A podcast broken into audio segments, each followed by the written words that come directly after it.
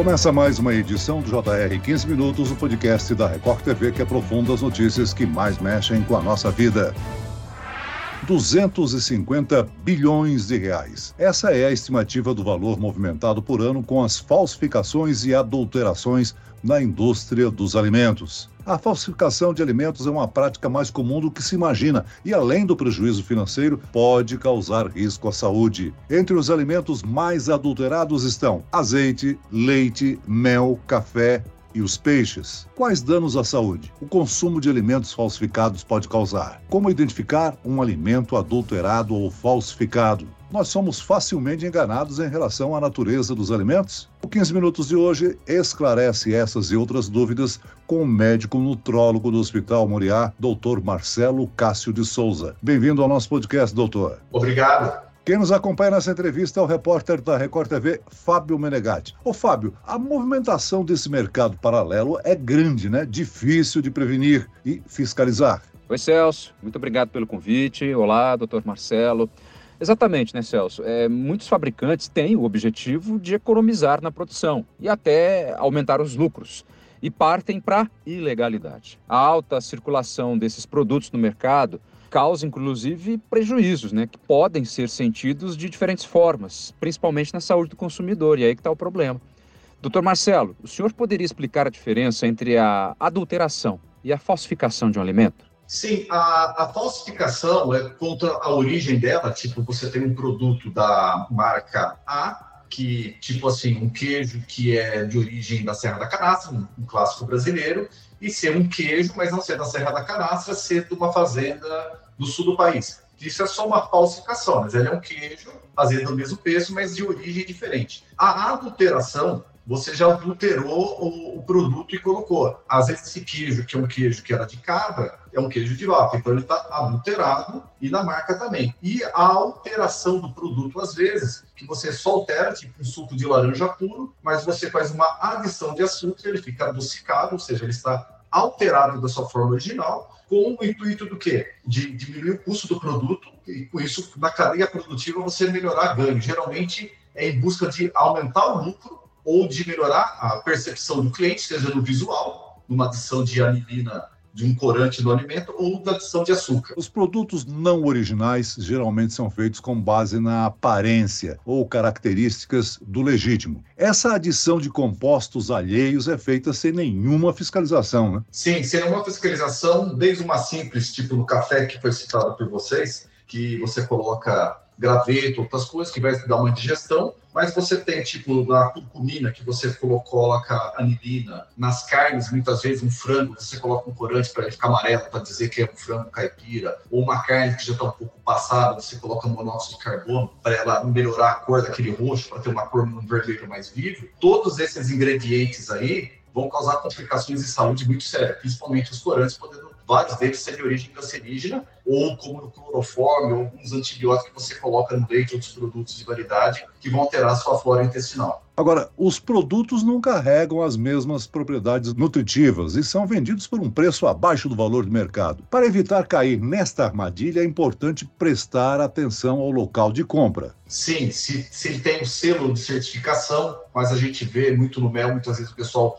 falsifica o rótulo, daquele produto que você acha que não tem açúcar, não tem amido, acaba tendo. Você, então, uma das formas principais é a qualidade da embalagem do rótulo e principalmente o preço. Se o preço estiver muito diferente do normal do mercado, não tem milagre. Alguma adulteração ou falsificação tem naquele produto para ele estar tá com preço bem menor. Agora, recentemente o governo estabeleceu novas regras para a rotulagem do produto. Isso ajuda? Sim, ajuda porque incentiva a pessoa porque a, antigamente cada um fazia, não tinha um padrão, então você tem um padrão, você sabe, você olha ali para você ver onde tem proteína, amido, o que tem os aditivos, e as letras serem de uma intensidade que você consegue ver. Também tem no mercado vários aplicativos de graça que você pode, via código de barra ou pela própria rótulo do, do, do, produto, você consultar com mais detalhes e ele já ter em vermelho ali, sinalizando algum produto que está sendo adicionado ao, ao seu alimento, para você saber se você quer consumir aquilo ou não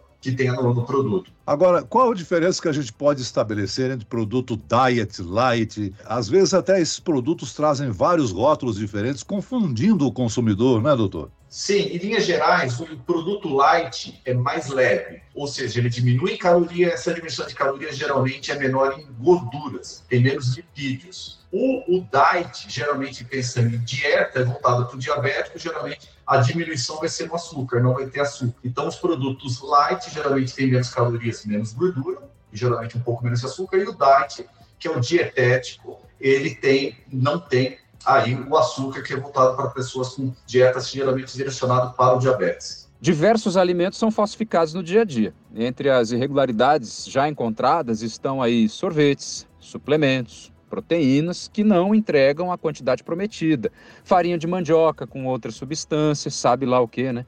Doutor, quais outros alimentos sofrem mais potencial de adulteração ou falsificação? Hoje tem muito as proteínas. Você pega o whey protein, uma proteína hidrolisada, uh, que geralmente vem do leite de origem animal, e você adulterar ela com maltodestrina, com destrose, que seriam açúcares, ou você tem uma proteína vegetal de baixo valor, tipo soja. E o contrário também você tem. Às vezes você tem um produto vegano e a pessoa, para multiplicar ou conseguir atingir aquela meta proteica que põe, coloca proteína de origem animal, no caso a, a proteína do leite, e teve um caso recente nos Estados Unidos que a pessoa morreu porque ela tinha alergia à proteína do leite de vaca e estava contaminado, adulterado produto com leite de vaca e ela teve uma reação anafilática grave e não conseguiu resistir. Ou seja, o problema de falsificação ou adulteração do produto não é um problema somente brasileiro, né? Sim, no mundo inteiro, nos Estados Unidos até começou por causa de uma marca de ketchup que o presidente americano gostava e ele querendo melhorar aquilo, ajudou a criação do FDA. Então, hoje, o FDA, hoje que controla alimentos e medicação nos Estados Unidos, começou por causa da falsificação que tinha no ketchup, de marca famosa, porque as pessoas faziam ketchup com cloroformo para não estragar e era altamente cancerígeno. Os Estados Unidos teve uma onda de por causa da adição de cloroformo para não estragar os produtos, dava muito câncer de estômago e pela predileção desse presidente americano, ele ajudou também, incentivou a criação da FDA para controle da qualidade dos alimentos. Agora, doutor Marcelo, nós temos um controlador tal qual o FDA nos Estados Unidos, aqui no Brasil? Sim, a gente tem de regulações aí, a Anvisa, você tem a, o CIF, né, o setor de inspeção do Ministério da Fazenda, a gente tem um controle e esses alimentos têm o selo. Mas os falsificadores, eles fazem e colocam um selo aleatório. Então, vê a origem, de onde veio, tentar pesquisar se isso veio daquela tal região de origem é, denominada. Isso acontece muito com azeite, com vinho. Se você pegar uma marca X de azeite ou de vinho, é muito maior o que tem para vender do que a produção da própria fábrica. Doutor, por exemplo, o mel, que nós fizemos a reportagem. O Brasil é o quinto maior exportador do produto e não é difícil encontrar o alimento fraudado nas prateleiras dos supermercados ou em lojas de conveniência, que o diga então pela rua aí, né, vendendo praticamente de qualquer jeito. Como identificar o mel falso e quais os riscos em consumir esse produto não considerado puro? É, a falsificação do mel é muito à base de colocar açúcar ou amido de milho para manter o sabor. No caso do paciente diabético, você coloca açúcar, então a quantidade de açúcar que tem no mel puro é bem menor do que do açúcar. Então você vai aumentar pode alterar índice glicêmico. É meio complicado, mas dá às vezes para você fazer do açúcar, porque o açúcar, o mel, ele tem propriedades antibactericidas. Então, se tem um pouco de mofo ali, a embalagem, ele tem tendência mais fácil de estragar. O mel estraga é menos difícil. Então, se tiver mofo, algum bolor, ou as pessoas às vezes colocam o mel com favo, porque daí ele tenta falsificar um pouco mais que é puro. E se você colocar daí, para quem tem em casa, né, gotas de lugol ou diodo, se for mel, ele mantém a cor. Se tiver amido ou açúcar, ele fica roxo. Agora, doutor Marcelo, aquele mel que fica açucarado, é sinal de que ele é um bom mel? O fato dele precipitar tanto mel, o próprio suco de uva, é um sinal de qualidade, mas não que ele não tenha isenção de adulteração ou falsificação. Agora, a fraude de comestíveis pode ameaçar e afetar negativamente o desempenho nutricional dos alimentos. Né? Uma outra maneira de identificar os produtos falsificados é observar a embalagem, o rótulo e prestar atenção em erros de impressão, que são comuns, né? Sim, as falsificações são tão mal feitas que tem erro de impressão, incompatibilidade, frases erradas, erro de português a qualidade, às vezes, a embalagem original, ela tem um brilho, a gente via muito isso que o pessoal trazia, importação ilegal de produto eletrônico do Paraguai, você via na embalagem, você via de cara que já era falso, além do preço, e a origem é errônea, e não vinha do país asiático, e está vindo aqui da América do Sul a produção. Doutor, um outro produto muito consumido pelos brasileiros, principalmente na Páscoa, são os peixes. Existem milhares de espécies. Na hora da compra, o consumidor precisa ficar atento à qualidade desse produto, à data de vencimento. Afinal, é comum fraude em pescado, doutor? Sim, é muito comum em pescado de você comprar um bacalhau igual a dos Morgan, que seria a marca típica de ser uma marca inferior, de método de conservação, muitas vezes um peixe que ele é colocado corante alanina, ou um peixe que não é aquele, vem, tem uma espécie de peixe que vem do Vietnã, vem ali da China, que ele tem uma aparência muito boa, mas é um peixe de qualidade inferior, que é ali de rios muito sujos do Mekong, e ele é vendido no Brasil às vezes como roubado, um peixe de maior qualidade, um babejo, e ele não é, ele acaba sendo um outro peixe de qualidade bem inferior e de origem duvidosa. Doutor Marcelo, o comércio ilegal de bebidas alcoólicas no Brasil é um problema que tem se agravado. Né? As bebidas adulteradas são produzidas sem um mínimo controle, utilizando ingredientes inadequados e, em muitos casos, proibidos para o consumo humano. Vez por outra, a gente noticia nos telejornais. Esse mercado de bebidas falsificadas traz sérios danos à saúde pública, não? Sim, porque você tem a adulteração, desde, às vezes, no uísque, o pessoal colocar um corante, o iodo, para deixar a cor maior, porque ele colocou, às vezes, um, um aguardente, uma descida clara para manter a cor. Você tem a adição de álcool, às vezes não álcool próprio para consumo humano, álcool impróprio para consumo humano, tipo álcool de cozinha, para manter ali, a pessoa coloca baixas alíquotas, mas que tem um alto poder para você conseguir misturar com a água e fazer. E são produtos extremamente tóxicos, principalmente o álcool tipo de cozinha aí, o álcool etílico e o metanol, que vai ter um grande problema na saúde, hepatotoxicidade, e é comum a gente ter quadros de hepatite tóxica ou até a hepatite fulminante. Agora, a prevenção a essa prática exige esforços contínuos e muita vigilância, né? Mas se esse mercado ainda existe, é porque as pessoas alimentam. Como é que a gente pode conscientizar a população? É, aquela frase do, dos avós, o barato sai caro. Então, vê a origem, vê a qualidade, o preço, desconfia, não acha que você, o mais esperto, comprou, conseguiu com um preço melhor, comprou aquela bebida por um preço bem mais baixo, até do que você compra,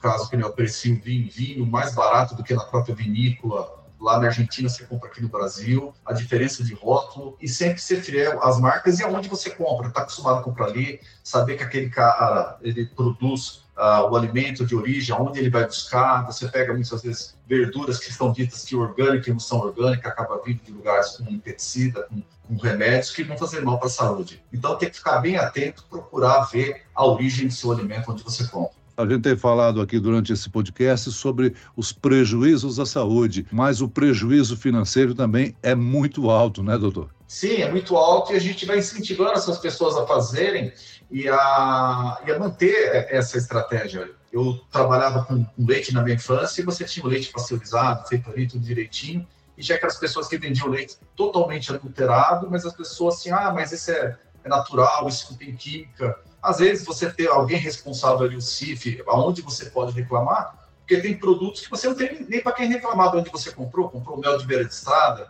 comprou um, um, leite de garrafa, um queijo que não tem nem embalagem do CIF, então você não sabe a origem e a contaminação que tem também. Hoje tem vários produtos em conserva, você tem a contaminação pelo Clostridium, que dá o botulismo, que é uma doença muito grave e fácil de ser contaminado, como já teve em açaí, em mel, outros produtos de conserva como palmito. Agora, o senhor, como médico nutrólogo, apontaria qual o produto mais usual ou que provoca maiores danos à saúde pública, hein? As carnes são os principais alimentos aí, porque da quantidade, e geralmente o que você usa para adulterar as carnes são coisas mais graves. O leite, o mel, você tem ali o açúcar, não tem nada a dizer, grandes prejuízos. Hoje também você tem adulteração em pimenta, em curcumina, com corantes que são cancerígenos e são graves.